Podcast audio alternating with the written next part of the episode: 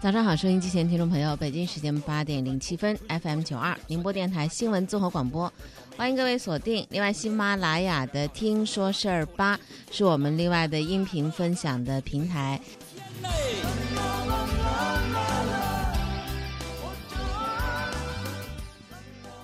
这首歌啊，是一部电视剧《贫嘴张大民的幸福生活》里头的插曲。这部电视剧也是好多年前的，讲的都是絮絮叨叨的北京的住在胡同里头的那些北京市民的日常生活，居住面积狭小，单位里受气，各种各样的社会生活百态，尽凝缩在了这个小小的四合院里头。贫嘴张大民的幸福生活啊，那是早些年贴近现实生活的优秀的电视剧之一。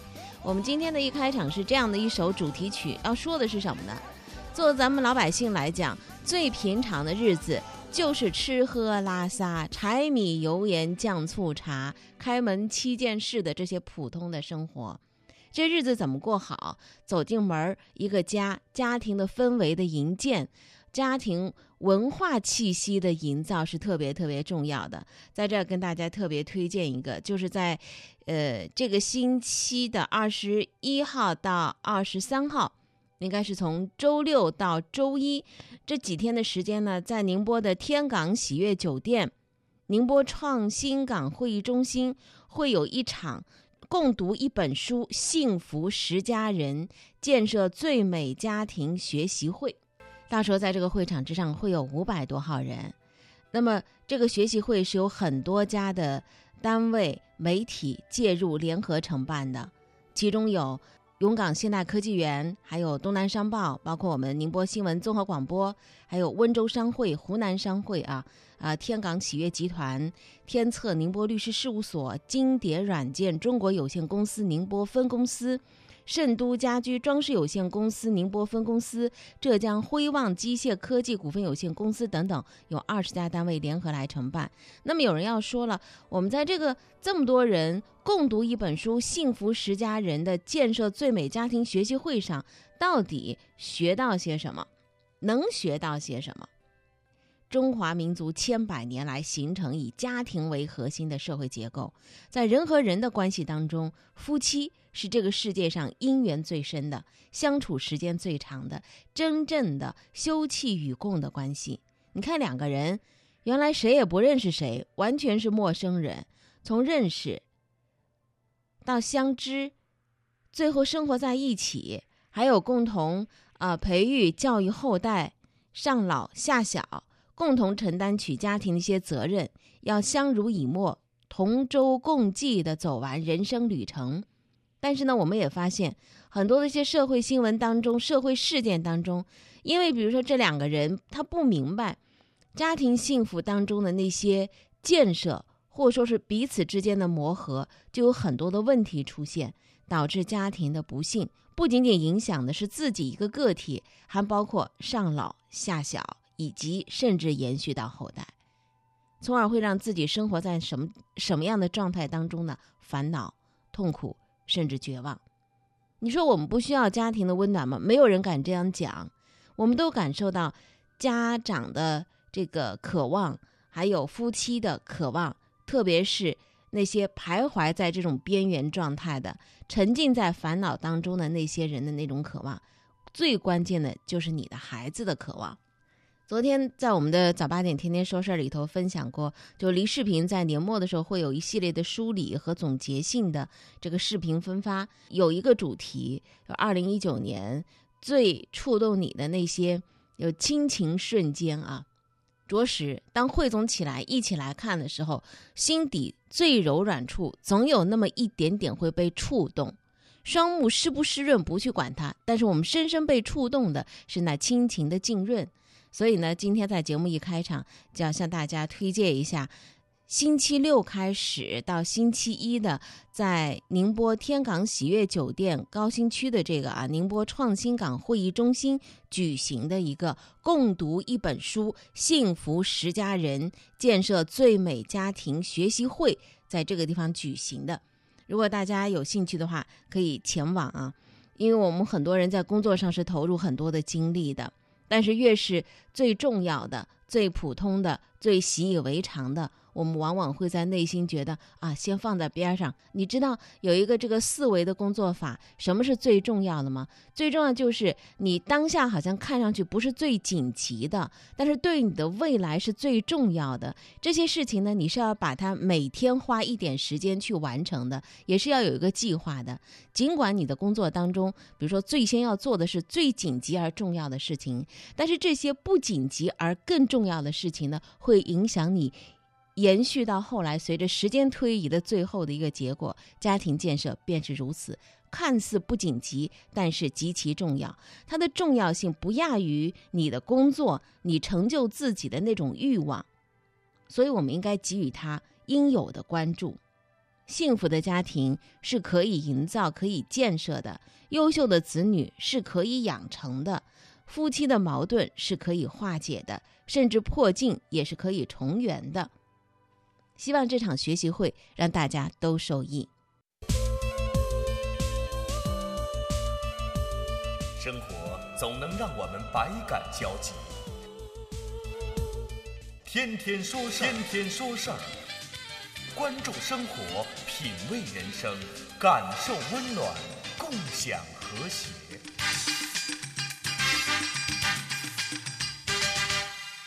接下来我们进入快速浏览时段，来关注最新的一些新闻动态的消息。我国第一艘的国产航空母舰“山东舰”十七号下午在海南三亚某军港交付海军。中共中央总书记、国家主席、中央军委主席习近平出席交接入列仪式。交通运输部昨天表示，截止目前，我国的农村公路总里程已经超过四百零四万公里。今年底将实现具备条件的乡镇和建制村百分之百通硬化路。中马合作建设的马来西亚大马城项目签约仪式在马来西亚的行政首都普拉特贾亚举行。这个项目呢是由马来西亚一海控股和中国中铁共同投资开发，开发期限预计十五到二十年。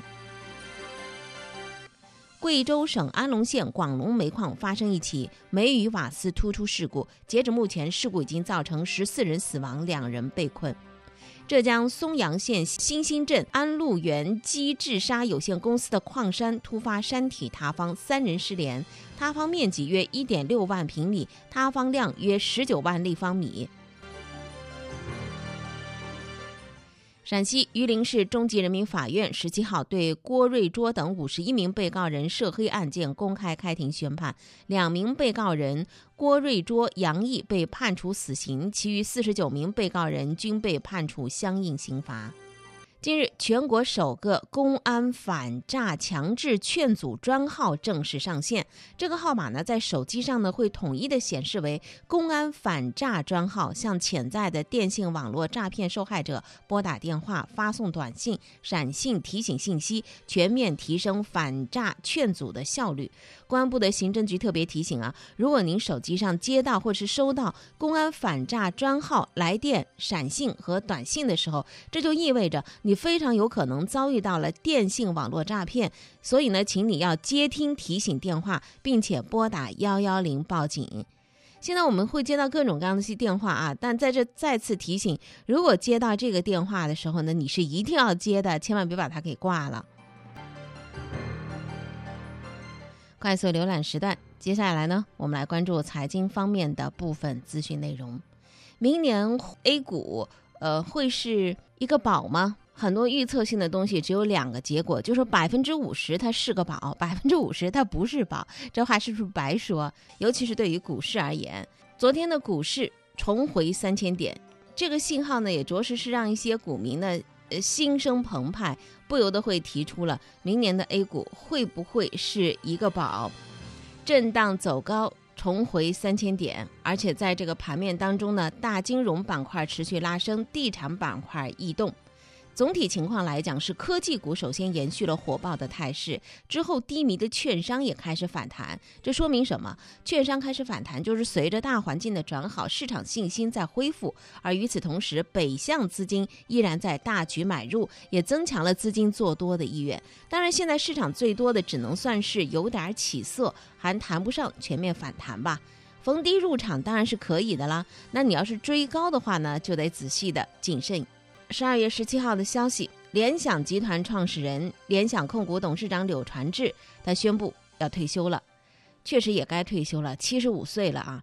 联想控股呢可能会在今天正式发布公告。另外呢，联想控股的总裁朱立南也会宣布卸任，公司交给谁呢？交给一个叫做宁敏为首的年轻管理团队。联想控股对此的回应是：均请以。公司公告为准。那么现在有望接任的宁敏，他现任的是联想控股高级副总裁兼首席财务官、执行董事、执委会成员，在联想控股负责的是公司的财务和资金、资本运作、风控和审计，以及资本市场和公共关系等相关的工作，并主持财务投资业务的运营管理。联想官方没有否认。柳传志退休应该是事实，这意味着创办联想三十五年之后，柳传志时代真的要谢幕了。虽然联想已经巅峰不在，但在中国企业家当中，柳传志也算是教父一样的存在。这不是由他的身家来决定的，而是他身上的确实有一股不服输的精神头，是令人敬仰的。只是对于现在的联想来讲，柳传志退休之后，接班人的问题是一个头等大事，也是外界关注的另一个焦点。年轻团队的接任会带联想走一条什么样的路？世界经济论坛有一份最新的报告，二零一九年全球男女收入的差距进一步扩大，目前预计需要两百五十七年才能够消除。比二零一八年这个论坛预计的两百零二年推迟了半个多世纪，它这什么意思呢？就是说技术变革呢在产生不成比例的影响，妇女在零售业遭受自动化冲击最严重的行业所占比例更高。那么在云计算、工程、数据和人工智能等等一些这个产品开发等未来增长最快的工作集群当中，人数是比较少的。男女之间有差距吗？当然有啊，天生的这个就是不一样的嘛。呃，不仅仅体现在工作收入本身，也体现在一些其他的待遇上。这个呢，就是后来的，就是呃外界的啊，非客观存在的一些差距了。比如说呢，前不久我们看到过国外智库发布的一个报告说，即使男性和女性一样休产假，那么前面的男性的工资会更高。明明生孩子主要靠母亲。父亲反而可以获得更高的补贴，两百五十七年这个数字，更多呢可能是理论上的可能，但实际来看呢，女性在工作当中受歧视的案例还是屡见不鲜的。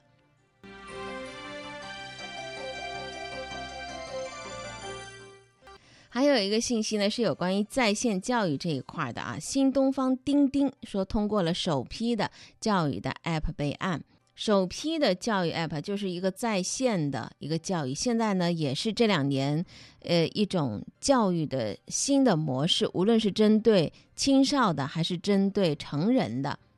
其中备案的名单当中，我们看到了有新东方教育，还有叫做 VIP Card，呃孩子学英语的这个，还有就是网易有道以及阿里巴巴旗下的钉钉都在首批的名单当中，一共有一百五十二个教育的 App 通过了审核。教育 App 的乱象也是这两年比较多的，监管部门呢随后进行了清理整顿。那么这次备案呢，也就是两个备案，同时实行一省备案、全国有效的原则，就在一个地方完成备案，你全国可以通用。之前钉钉高调宣布说要进军。教育信息化领域为全国幼儿园、中小学提供数字化运营管理平台，这表明什么呢？就是钉钉会在教育领域和其他的社交办公管理平台展开差异化竞争。在主打个人社交的来往之后，阿里旗下的钉钉现在它已经在办公、培训、教育等领域确立了优势的地位。备案制的推出，也就意味着教育类的这些 App 从八仙过海、各显神通的格局，进入到什么了呢？带着镣铐起舞的规范化的竞争阶段。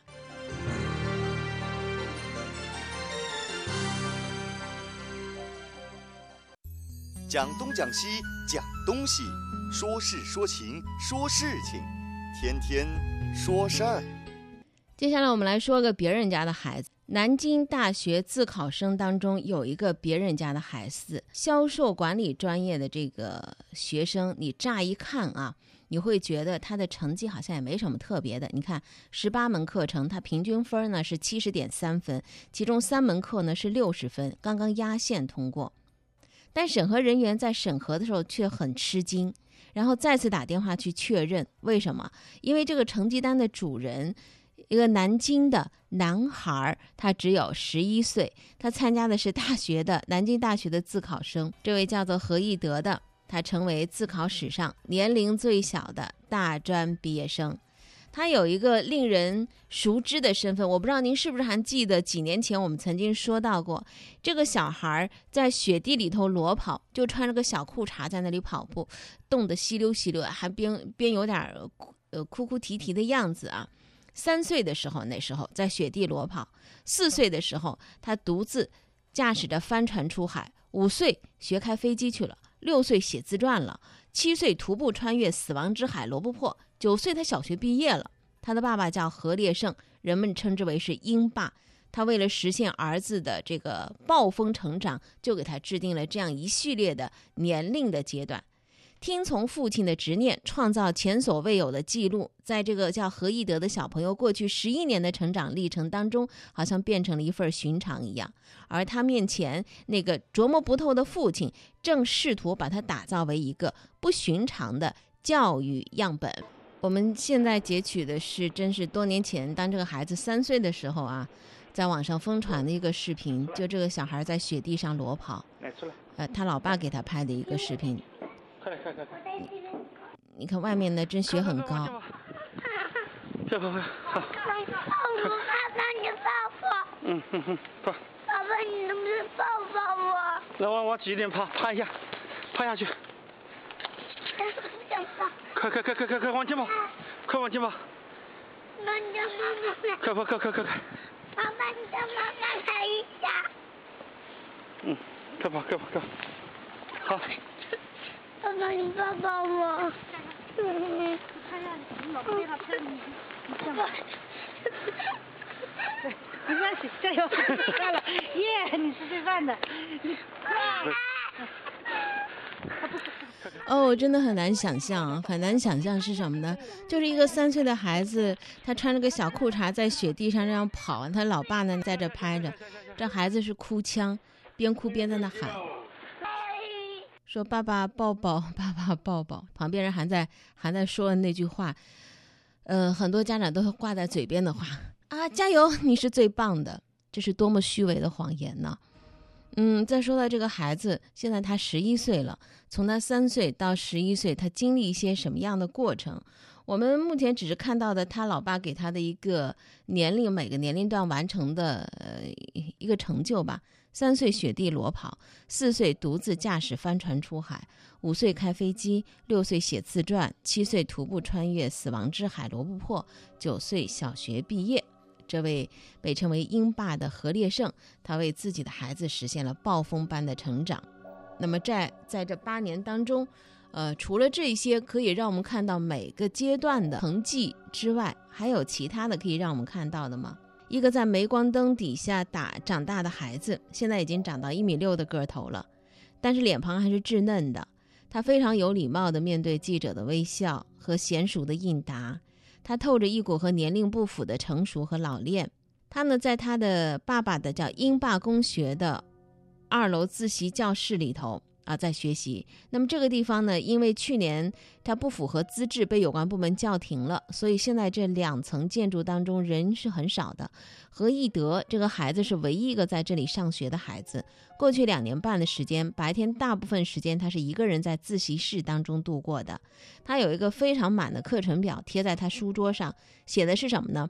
每天早上六点起床，八点起到晚上八点半，一共十节课，中间穿插着两场体育训练。而实际上，他的每节课都是自学，就是看书、看网课、背重点内容、做历年的真题和试卷。尽管走出了校园，他的备考方式却和应试教育下的学习方法是如出一辙的。二十多本的大专的教材被他勾画的线圈交错。在辅导老师的帮助之下，他也必须得请家教嘛。其实是一样的，因为他刚小学毕业的，他就跟着家教恶补初高中的数学知识。在这些辅导老师帮助之下，他用自己的方式尝试理解着那些什么劳资矛盾呐、销售成长率啊这些遥远又陌生的词汇。这孩子也说，每天起得早很难受，有些又看不懂，他恨不得坐着闭眼睡觉。这期间，他无数次累得自己学不动，只能洗把脸、走一走，再回来接着看。去年玩滑板意外摔倒，左腿骨折，但他还是坚持躺在床上看书，坐着轮椅参加考试。他几乎每天都可以按照课表完成自学的进度。他的辅导老师说，这个孩子的自律、呃自律和定力啊，远远胜过同龄人，甚至是许多成年人。而这可能真的是来自于他父亲从小对他进行的英式教育。什么叫英式教育？他父亲特别的推崇的就是拿老鹰来做比喻。当小鹰足够大的时候，老鹰会把它们推下山崖，往谷底坠下的时刻，出于本能，呃，幼鹰呢会拍打翅膀，拼命的拍打。然后它从此来掌握自己的生存的本领，就是飞翔。那么何烈胜特别相信这种英式教育的理念。过去十一年，他在儿子的教育之上就扮演这个狠心的鹰爸。那么为什么他要这样做呢？他儿子的降生还是蛮艰难的，妻子怀孕仅仅七个月就被紧急推进产房。何烈胜当时是教师出身，他后呃在学校执教过七年之后，然后下海经商的。四十岁初为人父，中年得子。虽然妻子生产不顺，但他真的还是很高兴。但看到儿子第一眼呢，他的心掉进冰窟里了。这个不到四斤重的早产儿，患有多种的重大疾病并发症，一出产房就进了新生儿病房，浑身插满管子，在保温箱里住了两个月。他儿子一度被医生诊断为疑似脑瘫。面对这个晴天霹雳呢，他也请教很多专家，想方设法让孩子恢复健康。最后，他打算按照自己的方法来。那么，他是什么方法呢？就从医院出院后不久，这个小孩就被他扔进了温水里头去游泳了，套上一个小游泳圈。当天晚上，那个小婴儿哭了整整一晚上，还拉了稀。第二天，呃。爸爸买的充气游泳池就被家里人藏起来了，但是何烈胜呢，心里呢也为儿子的反应犯着嘀咕，最后还是狠下心，坚持让儿子带着游泳圈泡在水里头。何烈胜经常回想起自己被亲戚严格训练的童年，说那时候有人狠心逼着他每天晨跑、练珠算、写大字、画画，当时是又恨啊又累，现在反倒心存感恩。这段经历让他相信。小孩在小的时候，因为他意志力薄弱，所以家长必须得逼，从每天十分钟加长到二十分钟、四十分钟。六天之后，好像这个小婴儿看上去呢好一点了，不再哭闹了，脸色也开始泛红了。这就让何烈胜呢信心大增。几个月之后，他决定给泳池降温，理由是冷水能刺激大脑。尽管再次遭到全家人反对，但他不为所动。从充气游泳池到婴儿游泳馆，每天游泳的水温逐渐降低到了二十四度。那么，再等这个小孩长大一点，何烈胜就带他一起冬泳去了，从锻炼身体转向了磨练意志。从何一德能够下地走路开始。何烈胜就不允许别人搀扶这个小孩，哪怕这个小婴儿走的跌跌撞撞，摔得鼻青脸肿。他儿子一岁多的时候，就因为走不动了，然后让他爸爸呢，呃，让他妈妈呢抱了一下，结果就被爸爸惩罚，绕着小区走五公里，最后孩子腿疼的要爬台阶回家。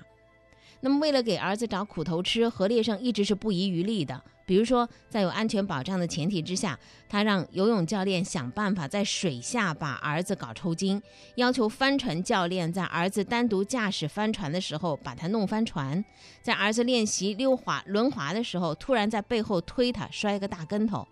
所以，就后来有了我们刚才听到的那一段，有了这个小孩在雪地里裸跑的一幕。从此，何一德在公众的视线就亮相了，被网友称为是“裸跑帝”。那么，何烈胜也被称为是“鹰爸”了。网友指责他说：“你对小孩进行这么残酷的体能训练，你这是拔苗助长。”别人说什么可能都不是最重要的，因为我们毕竟是局外人。那么局内人是谁呢？一个是他的妻子，还有就是他的儿子。他们两个人如何来看待自己的丈夫和呃父亲这种教育的方式呢？何义德这个小孩现在他会对记者说：“哦，爸爸是什么样感觉呢？”他说：“我爸爸有的时候就感觉是在我身后追着我的那个老虎，我一旦慢了就会被吃掉。他有的时候我越害怕什么，我爸爸就越让我做什么。为什么要让我做呢？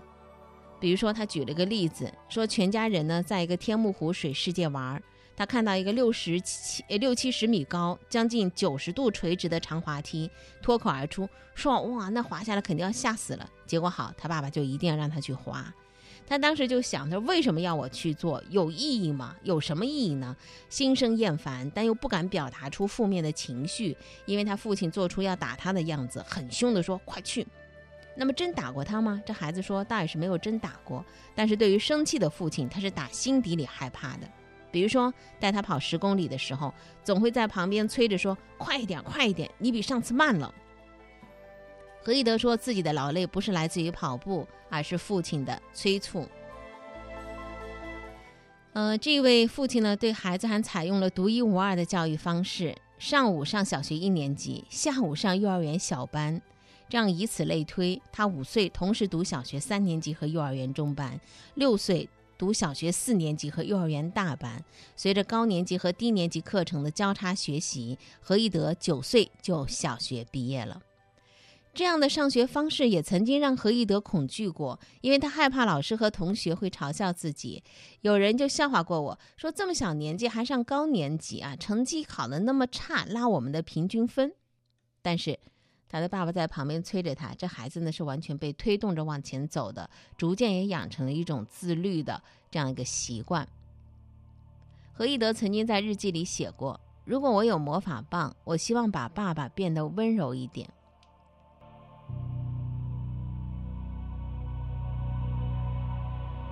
过去十一年，这个孩子一直在父亲为他设定的道路上狂奔。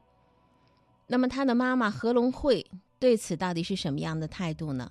充满无奈啊！不同于丈夫对效率的执念，她是一个慈母，她更希望给孩子一个轻松快乐的童年。但有的时候何烈胜不让她插手，拥有截然相反育儿观的夫妻俩为此争吵无数。一四年的三月一个周末。雨下的特别大，何烈胜执意带着六岁的孩子跳进水温只有十度的紫霞湖游泳，冰冷的湖水深的探不到底。何义德害怕的大哭，看到儿子害怕，何烈胜呢反而拿走了孩子的游泳圈。这时候站在岸边的妈妈是揪心观望啊，忍无可忍，她说太心痛了。因为教育观的大相径庭，积压了很多年的矛盾再度被点燃。一气之下，何龙会向何烈胜提出离婚。后来经过调解，两人才各自退让一步，最终达成一个协议。什么协议呢？何烈胜负责教育儿子，何龙会负责教育小四岁的女儿何怡静，双方互不干涉。在这其实有一个问题。就是如果我们仅仅从获得文凭的角度来看，很快速的获得文凭显然是早出人才，但在一定程度上迎合了一些人的成才观。教育的目的是不是真的就是让学生获得一纸文凭？人生的过程跟结果到底是过程重要还是结果重要？如果要论结果的话，所有人从出生到最后离开人世间，那从开头到结果都应该是一样的，没有区别。区别在哪里？在于过程。教育也是如此啊。教育的目的可能不是说让你拿到一张文凭，而是让你有一个完整的教育体验，培养你的健全的人格、健康的身心，为未来的人生发展奠定坚实的基础。对于基础教育更是这样的。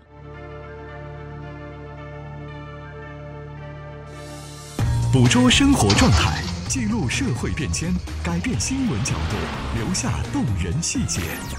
天天说事儿。